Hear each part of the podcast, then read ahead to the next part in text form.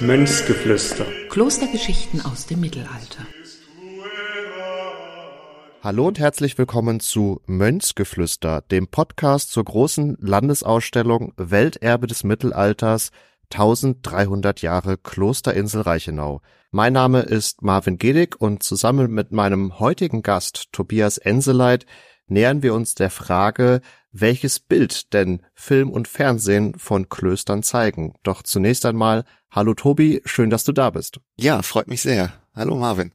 Genau, den Tobias kenne ich tatsächlich privat schon ganz gut, um ihn aber euch auch noch ein wenig vorzustellen. Er hat Geschichte und Germanistik mit Schwerpunkt auf Mittelalter an den Universitäten Münster und Osnabrück studiert, hat da auch gelehrt, ist inzwischen allerdings der freien Wirtschaft zum Opfer gefallen, wenn man das so möchte, aber beschäftigt sich privat noch sehr, sehr viel mit dem Mittelalter und vor allen Dingen da auch mit den Geschichtsbildern des Mittelalters und betreibt auch die Plattform Mittelalter Digital, die sich ja, mit ganz verschiedenen Aspekten dieser Epoche auseinandersetzt und da eben auch immer wieder darauf zu sprechen kommt, wie das Mittelalter unter anderem in der Popkultur und damit auch in Film und Fernsehen behandelt wird. Und nachdem wir jetzt hier eine längere Podcast-Reihe auch über Klöster und vor allen Dingen das Kloster Reichenau haben, dachte ich,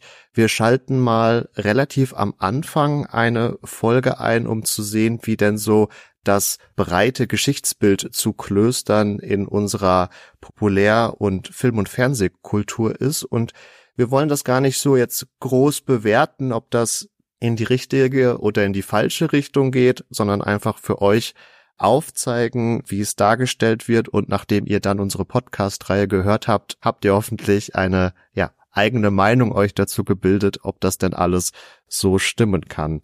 Damit wollen wir auch ins Thema einsteigen und vielleicht einfach erstmal so ein paar Eckpunkte markieren. Was würdest du denn sagen, Tobi, wie wird das Kloster in Film und Fernsehen dargestellt, wenn wir uns dem jetzt erstmal allgemein nähern wollen? Das Schöne an unserem Thema ist, alle sind Experten. Also jeder, der uns gerade zuhört, wird wahrscheinlich eine ganz eigene Vorstellung davon haben, was ein Kloster ist, wie ein Kloster auch jetzt in einem mittelalterlichen Spielfilm oder in einer Serie erscheint. Und insofern fallen wir hier, glaube ich, auf ganz fruchtbarem Boden gemeinsam.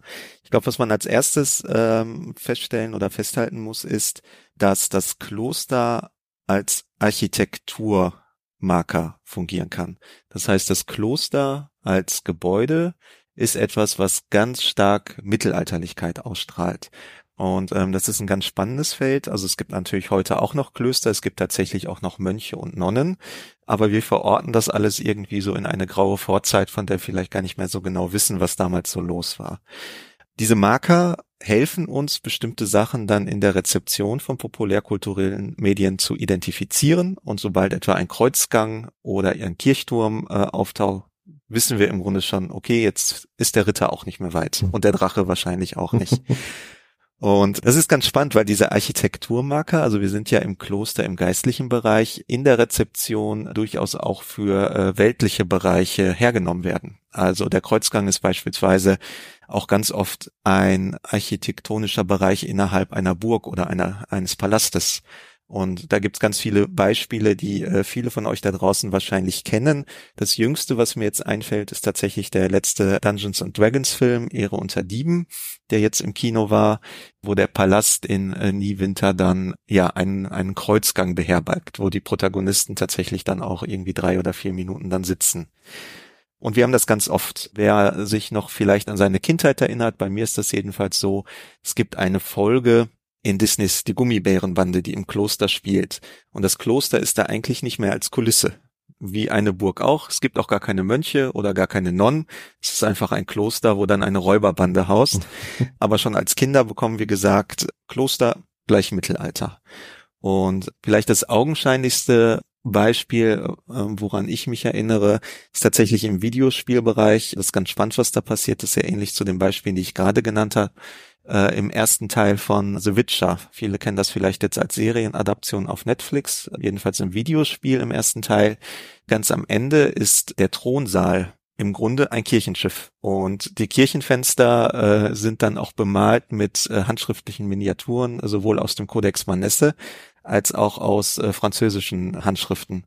Und das zeigt im Grunde, dass Kloster für uns einfach etwas ist, was wir sehr stark mit Mittelalterlichkeit assoziieren.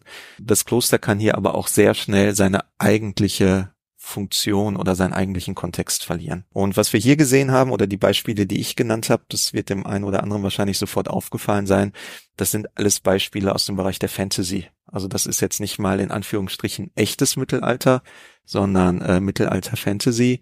Und das macht die Sache im Grunde noch sehr viel spannender, weil wir hier drüber dann Marker greifen können, die eben ja für uns auch dieses Mittelalter-Fantasy erst mittelalterlich machen. Gleichwohl, das wäre das zweite, da gehen wir gleich bestimmt über. Kloster ist natürlich auch Handlungsort von auch hier in Anführungsstrichen echtem Mittelalter, also sprich von einem äh, historischen Kontext, in dem jetzt nicht alle drei Minuten lang ein Drache oder ein Einhorn um die Ecke tanzt. Ja, das ist sicherlich richtig. Du hast den architektonischen Marker schon benannt und da ganz klar diesen Fokus auch auf den Kreuzgang gelegt, der ja auch ein zentrales bauliches Element zu sein scheint, um diese klösterliche Klausur aufrecht zu erhalten. Also auch diese Abschottung von der Außenwelt. Insofern ähm, zeigt das ja auch schon ganz klar, dass in diesen popkulturellen Verarbeitungen Klöster immer als abgeschottet von der restlichen Welt eigentlich gesehen werden. Genau, das ist ganz spannend. Also gar nicht so sehr jetzt in diesen äh, Beispielen, die ich genannt habe. Da ist das einfach, ähm, ich nenne das jetzt mal 0815 Architektur, wie auch eine Zinne oder ein Wehrgang oder ein Burginnenhof. Das kann man tatsächlich so eins zu eins völlig wertfrei in eine Reihe stellen, weil es einfach darum geht, eine bestimmte Atmosphäre, auch ein bestimmtes Feeling äh, zu transportieren. Aber du hast ganz recht, es gibt auch zahlreiche Beispiele und da nähern wir uns so dem Komplex Kloster als Handlungsort, wo das Kloster auch ein abgeschotteter Raum ist und wo dieser abgeschottete Raum auch in unserer Wahrnehmung auch eine ganz bestimmte Wertung erfährt, weil wir heute vermeintlich gar nicht mehr so genau wissen, was hinter diesen Klostermauern eigentlich so passiert ist. Also ist alles ein bisschen geheimnisvoll mitunter, ein bisschen mysteriös. Ähm, wir kommen bestimmt gleich noch auf Beispiele, wo das dann auch im, im Narrativ auf die Spitze getrieben wird. Gleichwohl, das möchte ich vorwegschicken, gibt es auch bekanntere Beispiele, wo das nicht der Fall ist wo das Kloster erstmal ein neutraler Handlungsort ist. Und das ist gerade im Vergleich zu anderen, also in der Quantität zu anderen populärkulturellen Medien sehr viel geringer. Mir sind jetzt im Grunde nur in den letzten Jahren zwei Filme eingefallen, wo Kloster ein Handlungsort ist, also bekanntere Filme. Das eine ist Nazis und Goldmund aus dem Jahr 2020, ist eine Romanverfilmung äh, eines Buches von Hermann Hesse, das Buch ist 1930 erschienen, wo Kloster eben ein oder der Haupthandlungsort ist. Und der zweite Film ist tatsächlich schon ein bisschen älter, von 2009, äh, Vision aus dem Leben der Hildegard von Bingen. Auch hier haben wir eine sehr bekannte Klosterbewohnerin, wenn man so möchte. Natürlich die bekannteste, die wir heute noch so haben und die wir alle wahrscheinlich in irgendeinem Kontext kennen. Und hier spielt natürlich dann auch, ja, ihr Klosterleben eine zentrale Rolle, ohne dass das jetzt in irgendeiner Form ja in eine Richtung geht, die in irgendeiner Form erstmal vielleicht so ein bisschen mysteriös, seltsam anmutet. Das haben wir aber auch. Auch hier würde ich einmal ganz kurz den Bereich der, der Videospiele, äh, der Videospiele, der Spielfilme und der Serien verlassen und den Bereich der Videospiele äh, übergehen. Es gab vor einigen Jahren ein sehr umstritten und heiß diskutiertes äh, Spiel Kingdom Come Deliverance. Äh, das spielt in Böhmen und Tschechien des 15. Jahrhunderts und hier gibt es eine längere Quest, also eine längere Aufgabe, die man als Spieler erledigen muss und die führt einen in ein Kloster natürlich, in das Kloster Sassau. Das gab es und gibt es tatsächlich und was hier passiert ist auch wieder ganz spannend im Hinblick auf diese Authentizität, die dieses Kloster als Marker einnimmt. Das Kloster ist nämlich digital nachgebaut worden, wie es vielleicht wahrscheinlich zu der Zeit im späten Mittelalter ausgesehen hat. Und unsere Spielfigur ist gar kein Mönch, sondern ein angehender Ritter, muss aber eben in dieses Kloster, um einen entlaufenen Verbrecher zu finden, der sich da versteckt und kommt dann zwangsläufig in diesen Klosteralltag, der auch sehr strikt und rigide ist. Also man ähm, wird im Grunde als Novize aufgenommen, ist ein Benediktinerkloster, muss dann auch dem Tagesablauf, dem strengen Tagesablauf folgen und wenn man ihm nicht folgt, wird man auch bestraft. Was hier aber passiert ist, dass das Kloster in der Rezeption erstmal sehr spannend dargestellt wird, aber im Grunde auch sehr negativ, weil das Kloster mit seinen strengen Regeln den Spieler hier sehr einschränkt in den Möglichkeiten, die er hat in den Spielmechaniken. Und das steht natürlich in einem starken Kontrast zu den Möglichkeiten, die der Spieler vor seinem, in Anführungsstrichen, Klosterbesuch hatte. Und was hier wieder ganz spannend ist, ist, dass das Kloster in den Kontext Verbrechen gerückt wird. Also da taucht jemand unter und muss ein Verbrechen aufklären. Und wahrscheinlich klingelt es jetzt bei den meisten, wenn man diese beiden Kontexte zusammenführt. Der vielleicht bekannteste Spielfilm, der, und da wechseln wir wieder das Medium, der im Kloster spielt, ist äh, Der Name der Rose aus dem Jahr 1986. Auch das eine Romanverfilmung äh, von Umberto Ecos äh, Professorenroman aus den Jahren 1980 beziehungsweise 82 in der deutschen Version hochkarätig besetzt, unter anderem mit Sean Connery. Jetzt fällt es den meisten wahrscheinlich wieder ein. Und das ist ganz spannend, weil wir hier, und das ist dann stilbildend dann für viele andere äh, populärkulturelle Erzeugnisse eben das Thema Verbrechen, Verbrechensaufklärung äh, mit dem Kontext Kloster in Verbindung bekommen. Du hast es schon äh, angesprochen, den Namen der Rose aus den späten 80ern als Verfilmung sicherlich bildgebend, stilgebend für vieles, was danach folgt. Ähm, ich möchte die Reihe der bekannteren Verfilmungen noch kurz ergänzen, um natürlich die Säulen der Erde und die Tore der Welt, eigentlich zwei Romane von Ken Follett, die in den 2000ern nochmal sehr umfangreich auch verfilmt worden sind und wo er durch die Anwesenheit des Klosters in Kingsbridge und dem dann damit verbundenen Bau der Kathedrale auch hier zumindestens große Handlungselemente auch immer wieder da stattfinden, aber wir wollen gerne uns weiter mit der Name der Rose auseinandersetzen und du hast sehr schön ausgeführt gehabt, wie das Kloster als architektonischer Marker fungieren kann. Ich habe den Film am Wochenende nochmal geschaut und hier begegnet uns ja auch erstmal ein anderer Marker quasi fürs Mittelalter, weil dieser im Kloster sehr prominente Bibliotheksturm mehr wie eindeutig inspiriert ist vom Castel de Monte, also eigentlich hier eine bekannte Burg wiederum als Marker nimmt dafür, dass das Kloster wieder selbst im Mittelalter verortet ist. Und auch bei der Klosterkirche war ich mir irgendwie sicher, dass ich die schon mal irgendwo gesehen habe, aber ich konnte jetzt nicht mehr herausfinden, welches Vorbild da genommen wurde. Aber ja, wir haben eindeutig diese Verbindung bei der Name der Rose von Verbrechen und Kloster, aber auch ja eine sehr überspitzte Zeichnung der Protagonisten, der Mönche und damit des Lebens auch im Kloster, wo Sean Connery als Protagonist und als Franziskaner, und auf die Franziskaner kommen wir ja gleich auch nochmal kurz zu sprechen, eher eine positiv konnotierte Rolle einnimmt, dadurch, dass er zum einen als Franziskaner eben dieses Armutsgelübde hat und scheinbar der einzige ist, der mit wissenschaftlichen Instrumenten wie Astrolabien agiert und das Wissen aus den Büchern wertzuschätzen scheint, während ansonsten die Benediktiner, die dieses Kloster, wo die Handlung spielt, eben betreiben, eher als diese, ja, den Gelüsten sich hingebenden Mönche gezeichnet werden. Also vielleicht kannst du da noch ein wenig weiter ausführen, wie jetzt hier Kloster in der Name der Rose dargestellt wird. Also du hast schon viele äh, ganz richtige Aspekte genannt.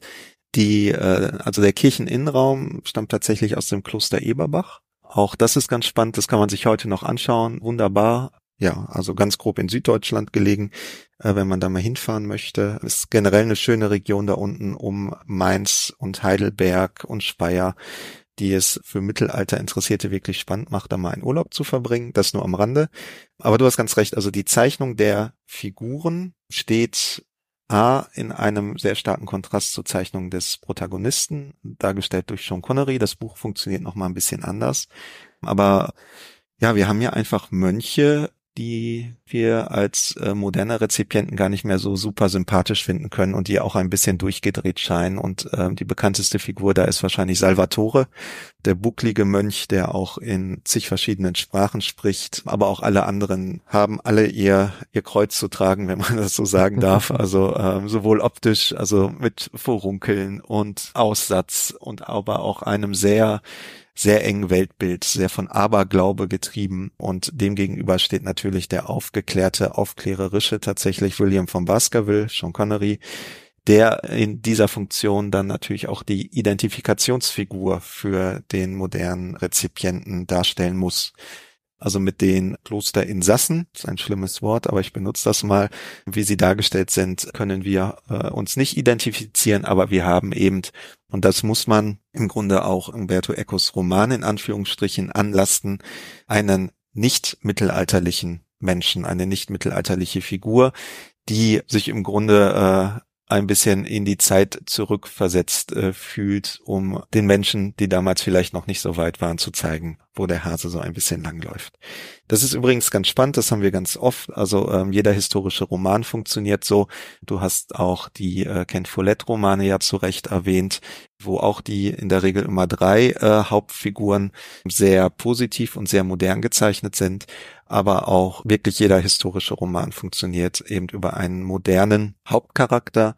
Und das sieht man vielleicht am eindrücklichsten dann. Und das ist dann partiell immer wieder mit dem Thema Kloster in Verbindung, auch in Romanen wie zum Beispiel Die Wanderhure oder den wirklich unzähligen Romanen in deren Nachfolge, wo wir eine im Grunde aufgeklärte Frau haben, die sich dann im dunklen Mittelalter gegen alle Widerstände durchsetzen muss. Und das natürlich irgendwie ein spannendes Gedankenspiel, bringt natürlich dann aber auch ein bisschen, jedenfalls aus fachwissenschaftlicher Sicht, vielleicht Probleme mit sich, weil es solche Figuren gar nicht gegeben hat. Aber das muss uns hier nicht interessieren. Äh, Romane und Filme und alles andere muss auch ein bisschen anders funktionieren.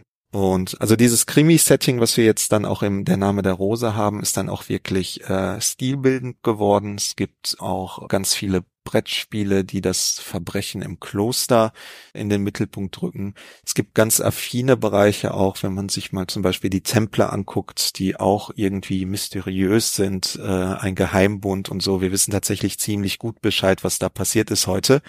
Aber das äh, passt natürlich nicht in die Story und im Kloster ist das sehr ähnlich, dass da auch Dinge passiert sind, die äh, ja, von denen man da draußen gar nichts wissen durfte nicht unbedingt mit dem Kloster als solches in Verbindung, weil uns das natürlich auch in anderen filmischen oder auch romanhaften Umsetzungen äh, begegnet, aber hier in Der Name der Rose, dem Film, auch nochmal klassische Mittelaltermarker von Hexen und Hexenverbrennungen. Also da wird wirklich die Klischeeschublade einmal aufgezogen und sich reichlich bedient, was bis heute ja auch das Bild des Mittelalters prägt, obwohl sowas von eindeutig ist, dass das nicht unbedingt was miteinander zu tun hat. Aber ähm, da sieht man eben doch auch sehr stark, wie so sehr erfolgreiche populärkulturelle Umsetzungen da auch das Geschichtsbild der Gesellschaft prägen können.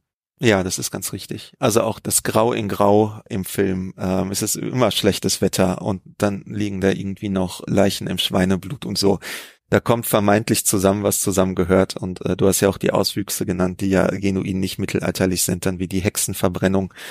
Ja, das wird irgendwie erwartet. Ganz spannend ist, dass das, das schon 1975 durch Monty Python in Die Ritter der Kokosnuss alles parodiert worden ist und wir uns seitdem, das ist jetzt auch schon ein paar Jahrzehnte her, was, was diese Wirkmächtigkeit dieser Bilder angeht, dass wir uns davon gar nicht richtig befreien können. Vielleicht auch gar nicht wollen, weil es ja auch eben schöne, spannende Geschichten sind und eben auch Geschichten, in die wir uns dann qua Seetradition äh, auch direkt einfinden können. Ich glaube, wenn wir äh, einen Bruch in der, also im, im Wahrnehmen eines Films zum Beispiel direkt am Anfang haben, dann macht uns das Ganze gar nicht mehr so viel Spaß und vielleicht lassen wir das Ganze dann sofort initial links liegen. Also auch das ist eine Gratwanderung tatsächlich. Als Historiker wird man vielleicht die Hände über den Kopf zusammenschlagen. Aber es ist sehr viel spannender ja zu fragen, warum sowas dargestellt worden ist, wie es dargestellt worden ist und weniger mit dem Zeigefinger äh, dahin zu gehen und zu sagen, ja, das stimmt jetzt aber vielleicht gar nicht so. Und dann hat man ja auch immer noch schöne große Landesausstellungen, wo einem dann prachtvolle Handschriften gezeigt werden, die dann doch von der Farbigkeit des Mittelalters auch zeugen können. Wir wollen aber gar nicht nur schwarzmalerisch uns dem Kloster im Mittelalter und im Fernsehen nähern, sondern haben ja auch noch quasi eine positiv konnotierte Komponente mitgebracht, die jetzt gar nicht unbedingt das Kloster als Institution fasst, aber wenn man Leute auf der Straße fragen würde, was ist der bekannteste Mönch, der euch einfällt, dann kommt vielleicht auch William von Baskerville, aber ganz sicher kommt auch Bruder Tuck. Führ uns doch da gerne ein bisschen durch.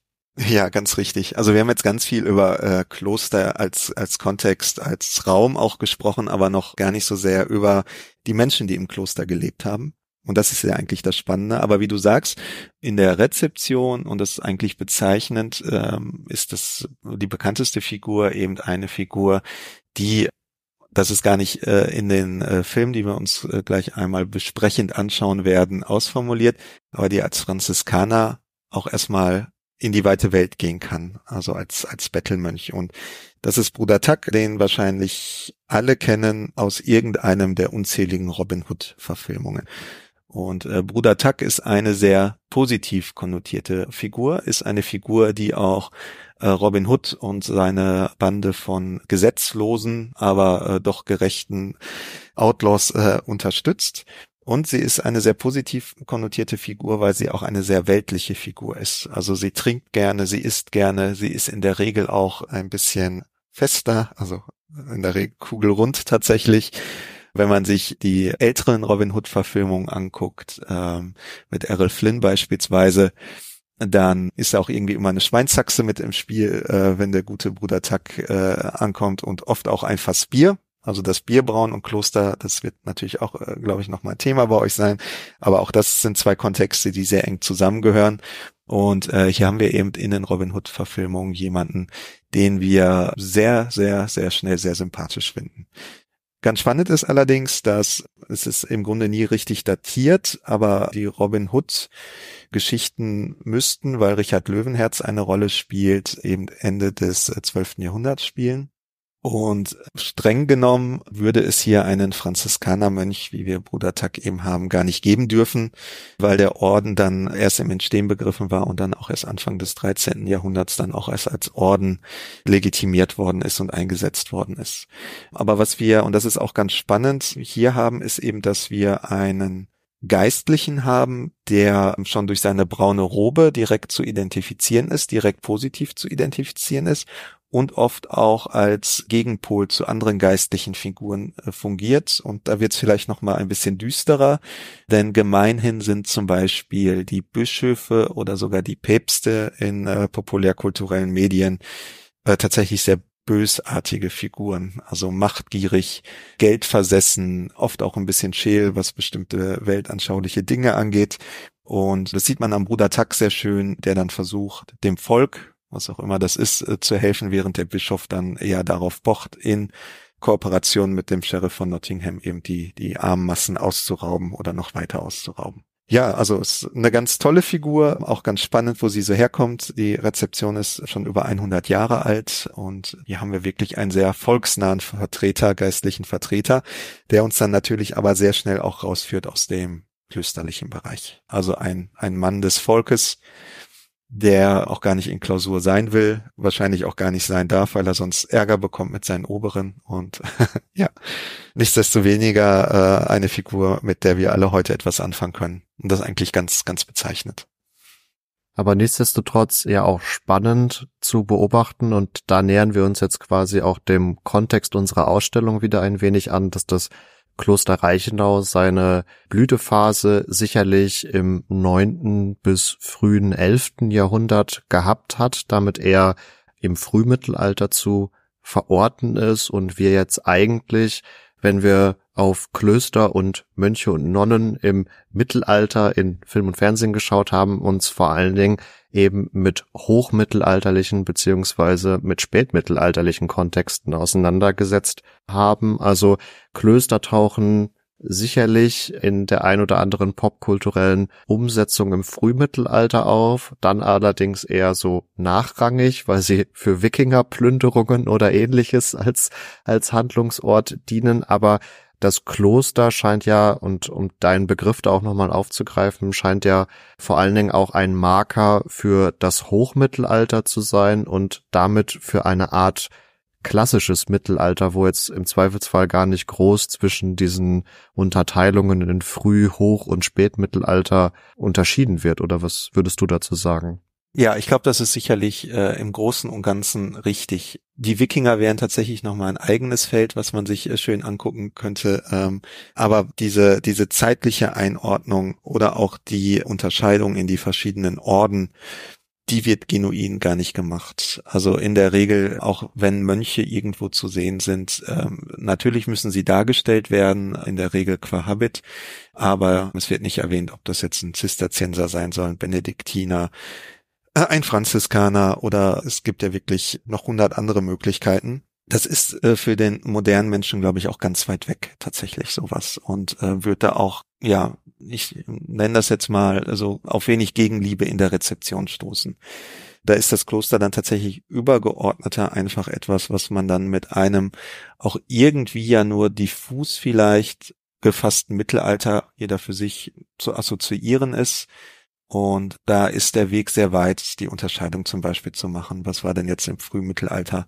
Du hast das ja gerade kurz erwähnt. Also auch ein Kloster oder ein Orden durch das Mittelalter hindurch äh, erlebt ja ganz viel. Und das darzustellen ist dann ja wahrscheinlich äh, eher Aufgabe einer Ausstellung als Anspruch eines Spielfilms oder einer Serie. Das muss man, glaube ich, sagen. Aber ich glaube, man kann beides äh, jedenfalls initial äh, ganz gut zusammenbringen, eben weil wir doch alle eine irgendwie geartete Vorstellung von dem Thema haben. Und der erste Schritt ist ja, die Leute entweder da anzusprechen, wo sie stehen in ihrer Vorstellung, oder sie mit dem genauen Gegenteil zu konfrontieren, um über die Irritation, die das auslöst, in den Dialog gehen zu können ja, in gewisser Art und Weise versuchen wir das ja auch, würde ich, würde ich sagen. Ein, ein schönes Schlusswort, wie ich finde, mit unserem kleinen Parforce-Ritt durch die popkulturelle Rezeption von Klöstern. Ihr habt gesehen, es sind sehr viele Verarbeitungen genannt worden, Romane, Filme, Computerspiele etc. Also ein durchaus präsentes Thema und ihr seid jetzt eingeladen, euch den weiteren Podcast anzuhören und auch in die Ausstellung natürlich zu kommen, um euch dann ein ganz eigenes Bild davon zu machen, vielleicht auch euer Bild von Klöstern im Mittelalter dadurch zu revidieren. Wenn ihr mehr Informationen zu der großen Landesausstellung Welterbe des Mittelalters 1300 Jahre Klosterinsel Reichenau haben wollt, dann könnt ihr ganz einfach auf landesmuseum.de slash Reichenau gehen. Den Link geben wir euch natürlich auch in die Show Notes. Das Badische Landesmuseum findet ihr auf allen gängigen Social Media Plattformen. Da findet ihr die Links auch in den Show Notes. Und den Tobias mit seinem Projekt Mittelalter Digital findet ihr nicht nur auf Instagram und Facebook, sondern auch auf einer eigenen Webseite und auch auf Twitter. Da geben wir euch die Links natürlich auch in die Show Notes. Und wenn ihr mehr Lust habt auf Geschichtspodcast, dann dürft ihr auch ganz gerne bei meinem eigenen Projekt Epochentrotter vorbeischauen. Da würde ich mich freuen, wenn ihr einschaltet. Und mir bleibt damit eigentlich nur noch zu sagen, schaltet auch gerne beim nächsten Mal wieder ein. Vielen Dank, Tobias, dass du heute bei uns warst. Sehr gerne. Lieben Dank für die Möglichkeit. Und dann sehen wir uns oder hören wir uns im Idealfall beim nächsten Mal. Macht's gut und ciao, ciao. Tschüss.